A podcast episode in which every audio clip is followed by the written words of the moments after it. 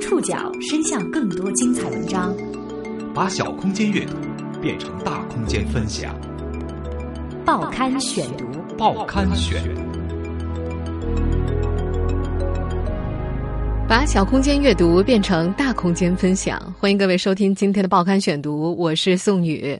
今天为大家选读的文章综合了《新京报》和央视的内容，我们来了解两个女生错位十三年的人生。在今天的节目里，冒名顶替者和冒名顶替者父亲的名字都是化名。十三年前，一张被做了手脚的录取通知书，让两个年龄相仿的女孩走上了不同的人生轨迹，改变我人生轨迹。我现在也无奈，没办法，回不到过去。他们都梦想当老师，一个人如愿以偿，一个人外出打工。他们都叫王娜娜，一个真，一个假。我当时感觉白白的就顶替我了。十三年后，冒名顶替事件被发现，假王娜娜觉得终于解脱了，真王娜娜在舒了一口气的同时，却又陷入了新的纠结。报刊选读今天为您讲述真假王娜娜错位的十三年。三月初，三十三岁的王娜娜回到了洛阳的婆家，她把更多时间投入到了家庭中。陪女儿上舞蹈课，带着儿子认数字，想努力重回原来的生活，也在等待最终的处理结果。新闻上一有真假王娜娜事件的进展，他就发到朋友圈里，请朋友转发。除此之外，他不知道自己还能做些什么。去年十月，发现自己上大学的机会被别人顶替之后，王娜娜从洛阳往周口跑了八次，找顶替者，找学校。找教育局没有结果，当时他就希望能把顶替者的学历注销掉，这样他自己就能够办信用卡和小额贷款，至少不影响他的正常生活。求助媒体不到一个星期，他最初的目的很快实现了。今年二月二十八号，顶替者张雪的学历被注销。得知这消息之后，王娜娜松了一口气，转而又陷入了纠结。在朋友圈里，她曾写道。我本意不想伤害谁。王娜娜找到过张雪的 QQ，从 QQ 空间里，她知道张雪已经为人母，当了老师，但是她拒绝把张雪的信息向媒体公布。她说自己的人生已经毁了，不想把对方的也毁了。不过，张雪的父亲张志强认为女儿的人生确实已经毁了，老父亲一个劲的埋怨自己，说都怪自己犯了错。他说：“这个错误从他让女儿拿着别人的录取通知书入学开始。闺女儿高考落榜，但是想上大学。他说自己没本事，请他舅舅帮忙搞到了通知书。这位父亲说要自己为错担责，拒绝让媒体见女儿。对于通知书的来源，以调查组还在调查为由，拒绝透露更多的内容。张志强说，他和女儿都被要求配合调查，几乎每天都要接受调查组的询问。”网友一度怀疑顶替者的父母不是有钱就是有权。张志强说他就是个下岗职工，现在老婆在饭馆给人洗碗，他在银行当保安，出了这事儿，保安也当不成了。三月十号，张志强所在银行的同事证实了他保安的身份，说老张在前几天就辞职了。张雪也从就职的学校辞职，学校同意解聘。事发前，张雪在周口市商水县一所职业专科学校任教，当语文老师。学校办公室贴出的考勤表显示，二月二十三号、二十四号，他有两天因公外出的记录。二月二十四号是真假王娜娜事件第一次在媒体上曝光，此后一直到三月二号，张雪一直处于旷工状态，之后便再也没有考勤记录。所在学校的副校长不愿意谈及王娜娜老师。学校的多名老师也表示，从开学之后就没怎么见到他。听说他病了。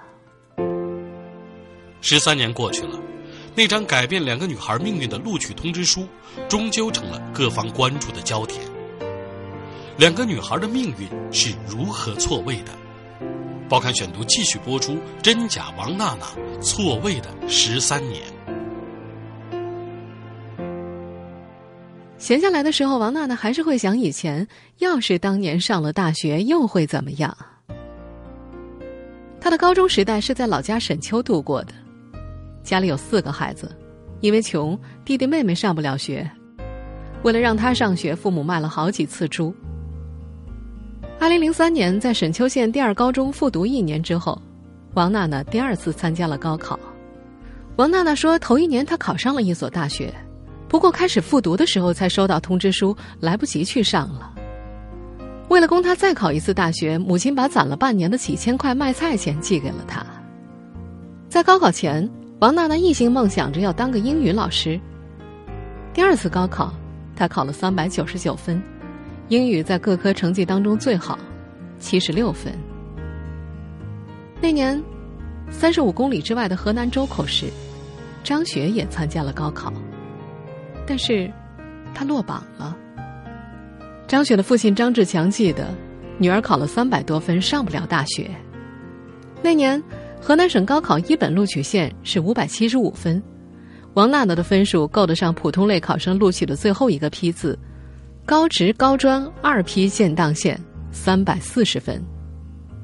可是，一直到当年十一月份，王娜娜也没有等来大学通知书。考当年考完试，我身边的同学都不不好都去报道了，我一个人没报到。我当年我都感觉到不可思议，就是没有考上本科，他也会走个大专。但是就是什么大专他也会过个通知书嘞，没有通知书，没收到通知书，为什么不找学校去问呢？王娜娜想了想，回答：“那时候傻，农村娃，不知道找谁问。”他接受了没有考上大学的事实，把准考证、成绩单都收了起来，背上行李去了南方，到一家工厂打工。王娜娜没有收到的录取通知书，改变了张雪的命运。拿到舅舅交给她的录取通知书之后，她也曾心里没底的问过上面的名字。张志强回忆，他舅舅告诉他：“你甭管，上你的学就成。”闺女顺利上了大学，报到的那天，学校已经开始军训了，也没有人审查身份证。上学时的张雪十分低调。张雪的班主任老师当年对她的印象是，像只小猫，上课的时候身体总蜷缩在一起，总让人感觉心里有事儿，不踏实。张志强能够看出女儿心里的不踏实，在入学九个月之后，张雪的母亲王某替女儿到派出所申请改了名字，名字正是录取通知书上的王娜娜。派出所民警，嗯，这个改名字的时间就是在二零零四年的五月份。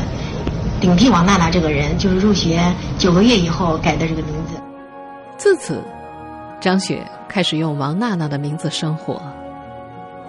张志强说：“刚开始，女儿对新名字也挺忐忑的，也怕被人发现。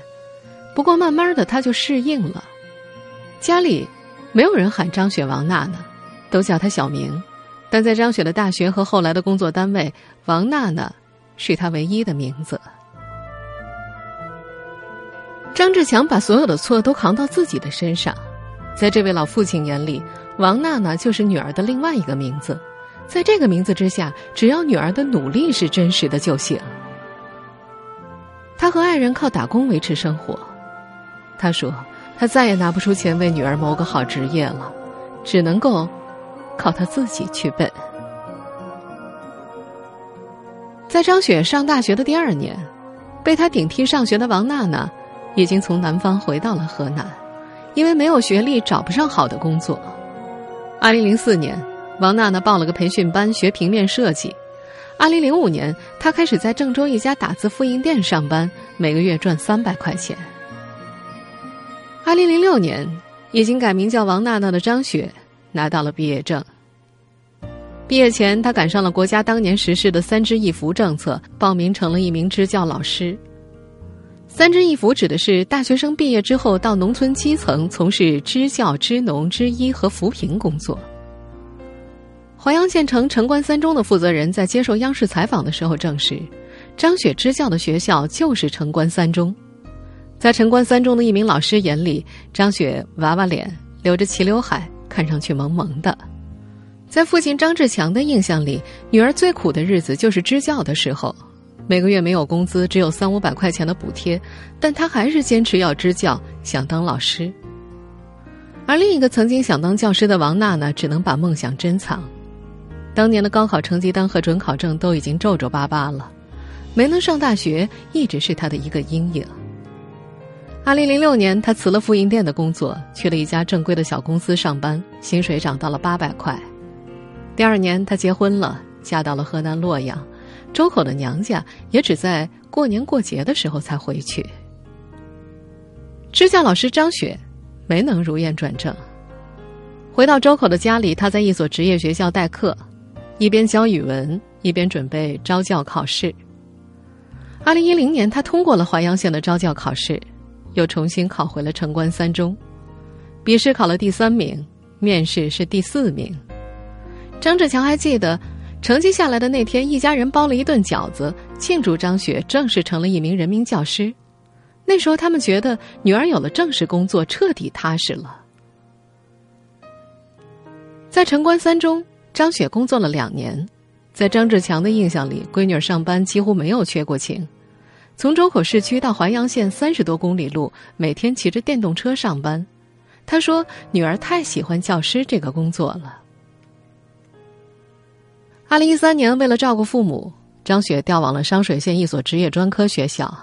比起淮阳县，商水县距离周口市不到十公里。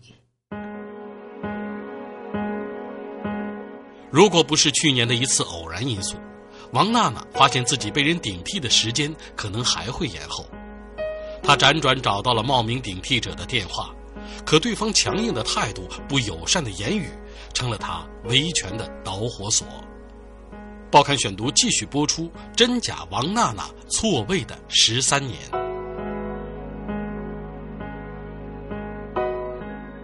去年五月。王娜娜在申请信用卡的时候，被银行查到大专学历和他提交的高中学历不符合。当时你要填一个个人信息，什么高中学历，那要一个表填上去交上去。你大学学的什么专业？我说我没有上大学。然后他说你确定？我说确定，给挂了。就说啊，确定没有？哎，我很很奇怪。王娜娜说她当时有点懵，但是很快意识到她的信息可能被人冒用了。事实上，王娜娜在二零一三年就有机会发现有人冒用了她的信息。一三年左右的时候，我办小额贷款，当时登记，嗯，信息交上去之后，后来没有批。后来我又问了一下原因，说你登记信息不符，我当时没在意。二零一五年办信用卡又遇到了同样的问题，王娜娜赶紧去中国高等教育学生信息网上查找。在这个网站上，王娜娜发现，她自己毕业于周口技术学院。名字、身份证号和出生日期都是她的，但是照片不是她的。身份证号码一看是我的，然后姓名是我的，然后准考证号是我的，不是我很矛盾，我要回家翻一下我以前的，对吧？然后这个照片不是我，当时一看身份证号码跟名字，我已经百分之九十九了，这学生这就是我的。通过周口市招生办，王娜娜确认了她当年被录取的信息。她开始通过多种渠道寻找那个用她的名字上学、工作的女子。辗转多人之后，王娜娜找到了对方的电话。王娜娜说：“起初和他联系的时候，就希望对方把冒用自己的信息和学历注销掉，这样自己就能够办信用卡和小额贷款，能够回到正常的生活。可是，对方一开始强硬的态度、不友善的语言，成了他维权的导火索。对方告诉他：‘为了这么个学校，你折腾啥？就算你考上了，也不一定能当上老师啊。’”现在回想这句话，三十三岁的王娜娜仍然觉得刺耳。他说：“就是这句话让他决定维权。”张志强承认，女儿确实说了那样的话，但是他强调，女儿想表达的是自己当上老师是靠自己的努力。张志强记得女儿第一次接到王娜的电话时非常的慌张，他们一家人通通都慌了。直到现在，王娜娜也没有见到那个假的她。之后，再和王娜娜直线联系的人变成了张志强。这个王娜娜，我从来没跟他见过面，一直让你们注销，还我一个正常的生活。他爸爸不是不同意吗？不同意注销，说注销了，姑娘的前途没没法当工作了。然后给我八万块钱，不要再追究此事了。张志强也承认，他和王娜娜协调过许多次，道过歉，但是他们一直就注销学历和赔偿金额一事协商未果。他说，王娜娜提出了三个要求。第一是注销学历，第二是赔偿三十万，第三是公开道歉。这三点要求写在了一张纸上。王娜娜承认了那张纸的存在，她表示上述内容是在学校协调的过程当中要求她写的诉求。三十万这个数字是她根据读高中每年的学杂费，按照十年计算来的。据一名接近周口市调查组的人士表示，这张纸已经归入了调查档案中。在为女儿出面沟通的过程当中，张志强说最后悔的一件事就是亲戚说的那句：“这件事儿你闹到联合国也没用，还是得周口管。”这句话在后来的媒体报道当中变成了新闻标题，而事情确实惊动了联合国。联合国的官微在转发新闻之后，发了一个思考的表情。真假王娜娜事件被媒体曝光后。相关学校和周口市分别成立了调查组，彻查此事。就像当年的湖南罗彩霞事件一样，这一事件迅速在网上发酵，引发人们对教育公平的热议。报刊选读继续播出：真假王娜娜错位的十三年。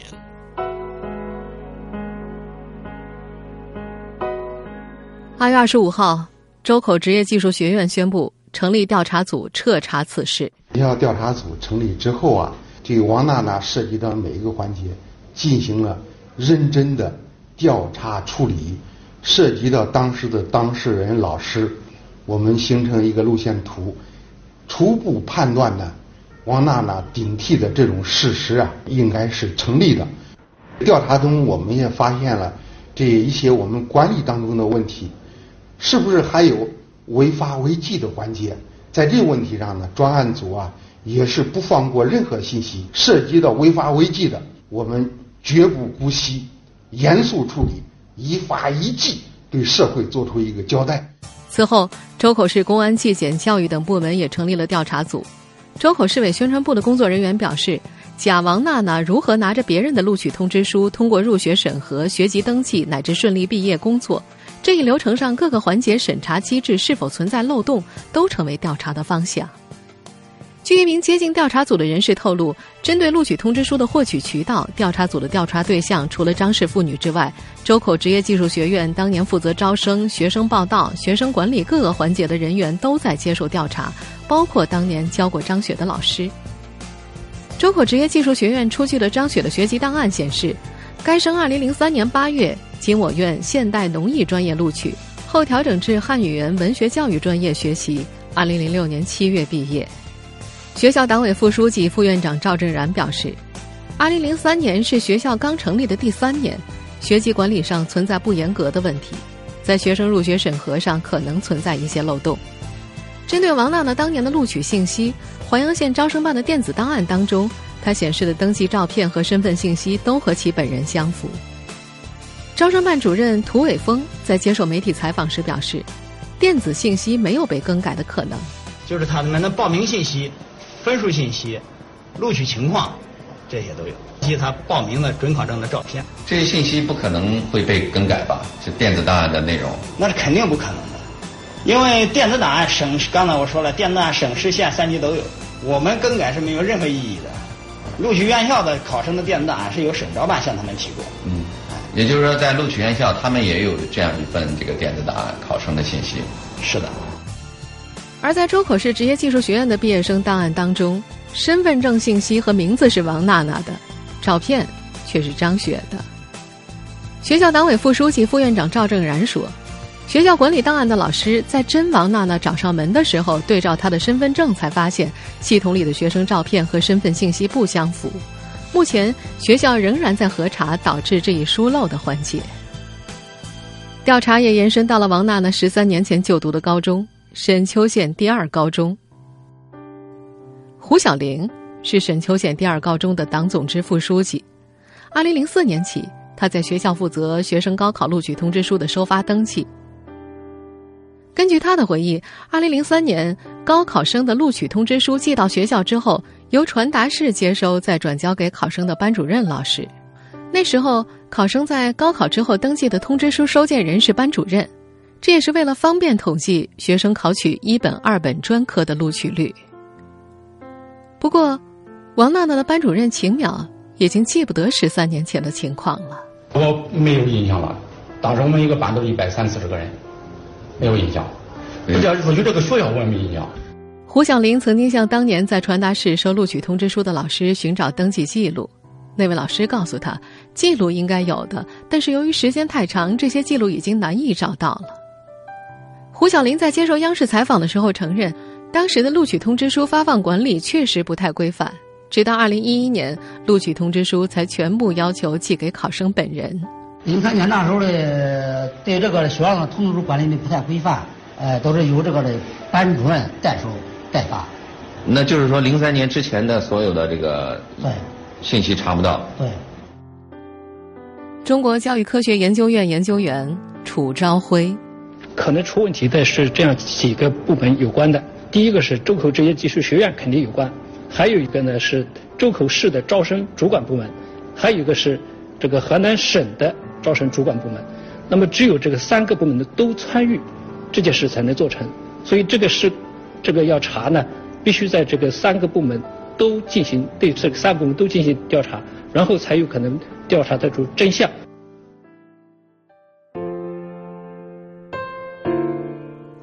周口市一片老工业区家属楼里，不到五十平方米的两居室，灯光灰暗。这里是张志强的家，女儿女婿都住在他家里。为了让房子大一点，张志强把阳台拆了。又扩出了一间房。记者的来访让张雪的儿子误以为母亲回来了，小家伙从床上跳起来，一看不是，又不停的喊着姥爷追问妈妈啥时候回来。在张志强家附近的一栋大楼外，张家卖房的广告已经贴在了墙上，不过上面已经被其他广告纸盖住了边角。张志强说：“王娜娜的赔偿要求提出之后，他决定卖房。”他说自己最多只能拿八万，三十万实在拿不出来。不久前，怀上二胎的张雪流产了，张志强提起这件事儿，咧着嘴哭了起来。他说这个事儿出了，每天都在担惊受怕。周口职业技术学院的一位知情者透露，二月底的一天，张雪在父亲的陪同之下，回到了已经毕业近十年的学校。这名知情者说，他提交了一份手写的道歉信。道歉信里，张雪承认他错了，愿意承担责任，向社会和王娜娜表达了歉意。他说：“把事实说出来之后，他觉得终于解脱了。”听众朋友，以上您收听的是《报刊选读》，真假王娜娜错位的十三年。我是宋宇，感谢各位的收听。今天节目内容综合了《新京报》和央视的内容。